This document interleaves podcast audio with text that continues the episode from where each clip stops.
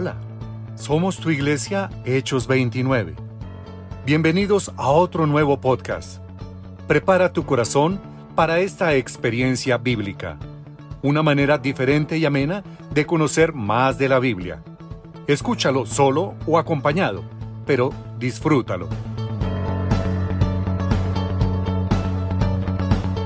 Buenos días, somos Luis Eduardo Becerra y Clara Rubio. En esta semana vamos a realizar nuestro devocional meditando en los capítulos del libro de Josué del 5 al 8. Como terminamos en el capítulo 4, los israelitas sabían que los cananeos les tenían terror, pues habían cruzado el Jordán por el poder de Dios, entonces tenían mucho miedo.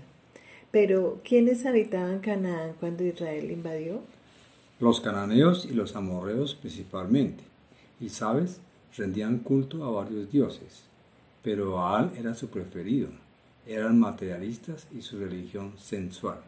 Fue así como los israelitas se contaminaron rindiendo culto a Baal y con el paso del tiempo sucedió la caída de Israel.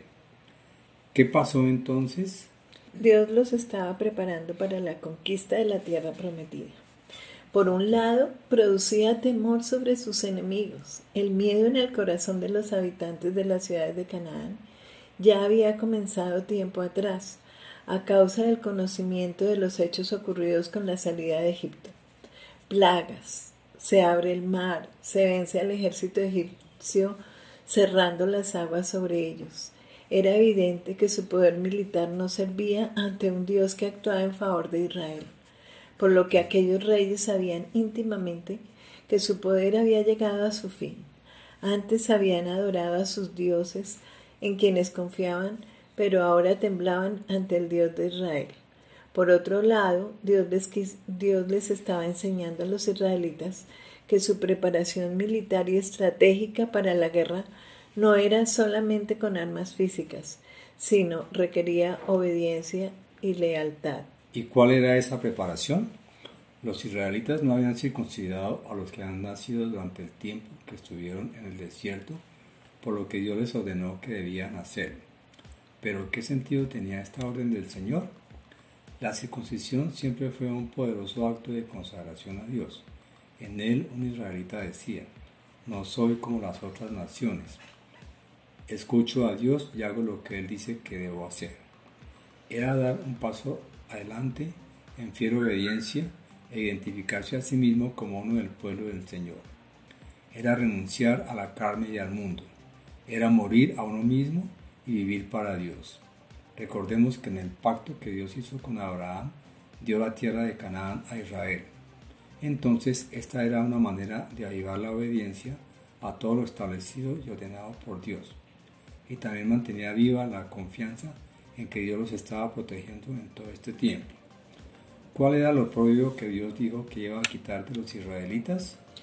El oprobio significaba la esclavitud y servidumbre que habían vivido en Egipto, y Dios lo quería cambiar por confianza radical y obediencia. Por fe pudieron verse a sí mismos como un pueblo obediente, confiado y libre, olvidando que eran esclavos. Pero, ¿cómo se llamó el lugar donde Josué circuncidó a los israelitas? El lugar donde Josué circuncidó a los israelitas fue llamado Gilgal, que significa quitar. Con ello quedaba clara la disposición de todo el pueblo de Dios a ser fiel al pacto establecido por el Señor con Abraham, que los alcanzaba también a ellos, después de 40 años en el desierto. Ahora Dios les daría victoria en la tierra pero él tenía que prepararlos para lograrla. Por muchos años los hijos de Israel no se hallaban en relación con su Dios en cuanto al pacto, y por tanto no podían celebrar la Pascua. Esta ordenanza establecida por Dios para su pueblo exigía la previa circuncisión de todos los hombres que quisieran participar de ella, entonces después de este suceso iban a celebrar la Pascua. Pero esta fiesta ya la habían celebrado, ¿verdad? Sí, la primera Pascua en la historia del pueblo de Israel había sido celebrada en Egipto, 40 años antes, como lo vemos en Éxodo 12. Y el motivo era la liberación de la esclavitud. Una segunda Pascua se celebró en el desierto, un año después de la salida de Egipto y, está consignada en números 9. Y ahora esta es la tercera celebración y la primera en la tierra prometida. Tuvo lugar en los llanos de Jericó, delante de sus enemigos. La Pascua recordaba la obra hecha por el Señor para librarlos de la esclavitud, librando a su pueblo de la muerte establecida sobre todos los primogénitos de la tierra, debido a la sangre del cordero aplicada sobre los dinteles y los postes de las puertas en las casas de los israelitas. La celebración de la Pascua incluía panes sin levadura que acompañaban la comida del cordero pascual, pero ellos se alimentaban de, mar, de maná y codornices, ¿verdad? Durante el tiempo en el desierto no pudieron celebrar la Pascua, ya que solo tenían el maná y, sin duda, los recursos de trigo no eran suficientes. Ahora entraban en el lugar de su residencia definitiva, donde el fruto de la tierra proveía de grano de trigo para hacer pan. Aquel trigo no había sido sembrado por los israelitas, sino por los cananeos. Era, por tanto, una nueva provisión de Dios para su pueblo. Los habitantes de Jericó, ante la llegada de los israelitas, se habían refugiado en la ciudad, abandonando los campos sembrados llenos ya de espigas nuevas, como se narra en Josué 3.15. Todo lo demandado por Dios pudo cumplirse conforme a lo establecido porque él mismo hizo la provisión necesaria para llevarlo a cabo. Realmente se estaba cumpliendo lo que Moisés había dicho antes. Israel estaba entrando en una tierra donde encontraba casas llenas de bienes que ellos no habían llenado y cisternas cavadas no por ellos, viñas y olivares que no habían plantado y comida abundante para saciarse. La fidelidad de Dios era evidente en todo cumpliendo sus promesas mucho más abundantemente de lo que hubieran podido pensar. Israel estaba ya en la tierra prometida. El maná había sido la provisión de Dios para alimentar a su pueblo durante los años en el desierto. No había otra provisión ni otro recurso en aquellos días. Ahora estaban llegando al lugar con abundancia de todo lo necesario. Leyendo los últimos versículos aparece un príncipe del ejército del Señor. ¿Quién es? Hay algo asombroso y extraño acerca de la apariencia de este hombre mencionado en el versículo 13. Si no era del campamento de Israel, ¿quién era? Josué le pregunta directamente, ¿eres de los nuestros o de nuestros enemigos? Ese hombre parece un guerrero, con una espada desenvainada en su mano y se identifica como príncipe del ejército del Señor. La respuesta del varón no dejó dudas. Este príncipe no parecía encajar en ninguna de las categorías de Josué para la guerra, hasta que se le ordenó a Josué que se quitara las sandalias. Ahora Josué podía estar seguro del éxito de la conquista porque estaba delante del Señor quien dirigía la guerra. Las batallas eran de Dios y, estaba allí para conducir sus ejércitos. No hay duda alguna que Josué entendió claramente que estaba en la presencia de Dios y tenía todo el apoyo de los ejércitos de ángeles. Este pasaje presenta una manifestación visible de Dios en la forma humana. ¿Qué persona divina es manifestada en el ángel del Señor? La respuesta es la segunda persona de la Trinidad, Jesucristo. Es Dios hombre, Emanuel, el verdadero, el verbo de Dios no comenzó su existencia en algún momento antes de toda la creación. Nunca fue creado. Existe eternamente en forma de Dios. Al final del capítulo, Josué nos enseña una buena lección de cómo ser un instrumento útil en las manos de Dios. Josué se inclinó delante del Señor, reconociendo que era un simple siervo. Josué reconoció el señorío del Señor, una disposición de sumisión a su voluntad. No era suficiente ser el pueblo de Dios, necesitaban demostrar su identidad como tal y reconocer que el Señor es el que podía conducirlos a la victoria, dependiendo enteramente de Él y obedeciendo sus mandamientos. En conclusión, en el capítulo 5 se han tratado temas muy importantes, la señal de la circuncisión, la celebración de la Pascua, el consumo de los frutos de la tierra, Josué fue confrontado como un príncipe del ejército del Señor. En el capítulo 6 nos narra la toma de Jericó. Jericó no era una ciudad excepcionalmente grande, pero era una ciudad fortaleza importante y formidable. Si Israel podía derrotar a Jericó, podría derrotar a cualquier otro enemigo que se les enfrentara en Canaán. Israel enfrenta primero a su oponente más difícil. El método de guerra era uno que no tenía sentido según la inteligencia militar. Requería dependencia total de Dios, una gran fe de Josué porque tenía que explicar y guiar a la nación en este plan, y una gran fe de los ancianos y de la nación porque tenían que seguir a Josué en este plan. Josué tuvo que pedir a los sacerdotes que acompañaran a la toma de Jericó, porque normalmente los sacerdotes y el arca del pacto no iban con Israel a la batalla. Josué tuvo que decírselo al pueblo porque lo que se les pedía que hicieran era inusual. Esta no era una forma habitual de conquistar una ciudad amurallada y fortificada. Jericó no era una ciudad grande, fácilmente pudieron marchar alrededor de ella en un día. Cuando la gente de Jericó vio a los israelitas marchando alrededor de su ciudad, probablemente sintieron tanto asombro como horror. Israel necesitó valor para hacer esto. Israel estuvo muy abierto al ataque durante este tiempo y hubiera sido fácil para el pueblo de Jericó atacarlos desde la posición alta de los muros. Israel necesitó paciencia para hacer esto. La marcha fue de seis días y tuvieron que persistir en algo que no parecía tener mucho sentido. En esto se reveló la impotencia de Israel. A lo largo de seis días de marcha silenciosa, vieron bien las paredes que parecían impenetrables. Sabían que se trataba de una batalla que los superaba. Llegó el día para comenzar la campaña. Los ciudadanos de Jericó estaban preparados. Había soldados en los muros y el atalaya estaba en la puerta. El comandante militar y su estado mayor estaban dentro de la ciudad recibiendo informes desde el muro. Por fin llegó la noticia. ¡Aquí viene el enemigo! Josué y el ejército de Israel avanzaban hacia la ciudad. Delante de la procesión iba el arca llevada por los sacerdotes. Los sacerdotes también llevaban cuernos. Una tarea en el muro gritó, ¡Aquí vienen! ¡Prepárense! Parece que intentan atacar por la puerta. Y por tanto las fuerzas de Jericó se reunieron en la puerta. Pero luego sucedió una cosa muy extraña. De nuevo el atalaya gritó, no, no van a atacar en la puerta, se volvieron y parece que van a dar una vuelta a la ciudad, atacarán por otro lugar. Y por tanto creemos que el ejército dentro de la ciudad comenzó a dar una vuelta al muro.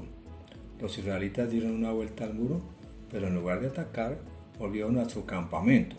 Se puede estar seguro de una cosa, esa noche hubo una reunión en Jericó entre el rey y los hombres militares para estudiar lo que pensaban hacer.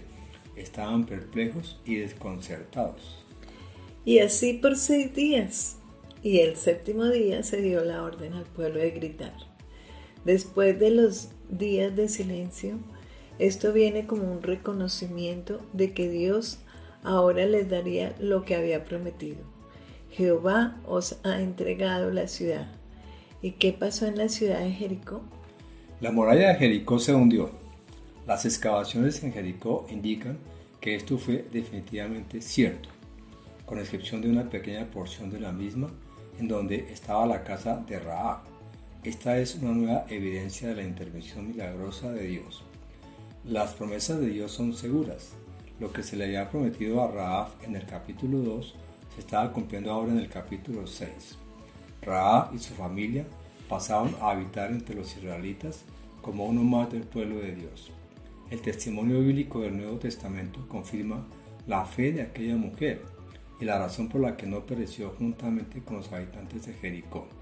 Hebreos 11:31 dice, por la fe Raab la ramera no pereció juntamente con los desobedientes, habiendo recibido a los espías en paz. Dios condujo al pueblo en este primer encuentro con sus enemigos de un modo sobrenatural, mediante un sistema totalmente opuesto a las formas de los hombres, hasta entregar a su pueblo una ciudad amurallada y bien equipada, sin que éste hubiera tenido que hacer nada más que ocuparla, sin ninguna confrontación armada para ello. El tiempo no cambia las advertencias y amonestaciones de Dios. La maldición sobre la desobediencia se cumplió cinco siglos después de haberse pronunciado.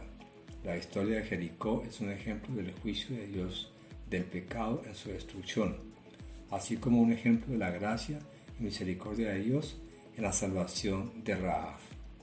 ¿Qué podemos ver y observar acerca de la importancia de obedecer y amar a Dios en Josué?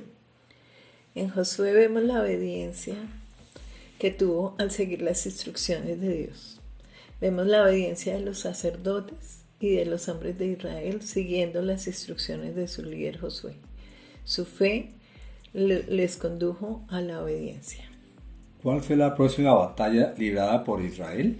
Los israelitas pues se sentían muy emocionados de haber vencido a Jericó.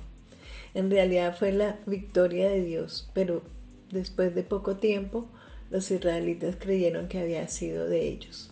Entonces Josué envió a algunos hombres a que reconocieran a Jai. Y después de examinar la ciudad con mucho cuidado dijeron, Jai no es nada comparada con Jericó. Jai era pequeña y no parecía tener gran importancia estratégica. Sin embargo, fueron derrotados por los hombres de Jai. Habían salido victoriosos en Jericó porque habían obedecido las órdenes de Dios, pero fallaron en Jai porque no siguieron las instrucciones de Dios. Josué no podía entender por qué había perdido la batalla. Por tanto, rasgó sus ropas para expresar su angustia y clamó a Dios. Y la respuesta de Dios fue que se levantara y dejara de llorar y echarse polvo sobre la cabeza, porque esto no servía de nada. Dios le dijo a Josué que había pecado en el campamento y que tendría que juzgarlo. Israel tenía que pasar por este proceso largo para poder encontrar al culpable. Fue difícil para ellos identificar la maldad en el, en el campamento. Acán confiesa su pecado. Yo vi, yo codicié y yo tomé. ¿Qué hizo Acán cuando Josué le confrontó? Confesó su pecado, lo expuso. Acán confesó su pecado y le dijo a Josué lo que él había tomado de los despojos de la ciudad.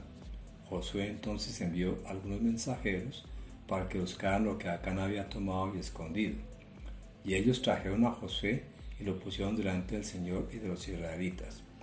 Entonces Josué y todo Israel tomaron a Acán y a su familia y a todo lo que tenía, incluyendo los despojos que había tomado y lo llevaron al valle de Acor. El capítulo 7 comienza con un pecado y termina con la sepultura del pecador. Las piedras sirvieron de sepultura a la vez que de monumento recordatorio para las generaciones futuras de las consecuencias del pecado en la nación y en el individuo. La ira de Dios fue aplacada al haber quedado definitivamente resuelto el problema que el pecado había ocasionado. El nombre Valle de Acor significa Valle de la Turbación, donde el turbador de la nación fue turbado por Dios. Pero entonces sí lograron conquistar a Jai. La siguiente orden de Dios a Josué fue, vayan a Jai. Deben reunir a todos los soldados e ir a Jai y hacer una emboscada pero aquí Dios les dijo que tomasen lo que quisieran, cuando en Jericó les dijo que no tomaran nada.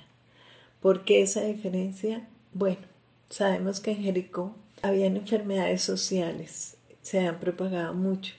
En esa época Moisés no supo mucho sobre microbios que produjeran enfermedades, pero Dios sí los conocía.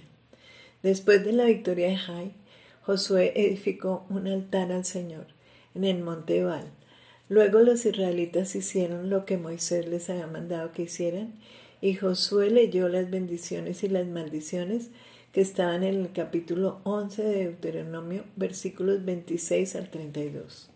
También leyó toda la ley de Moisés. Esta debería ser la ley de la tierra, y fue una ocasión para que Israel recordara las condiciones de su pacto con Dios. Y así terminamos nuestro estudio de Josué capítulo 5 al 8.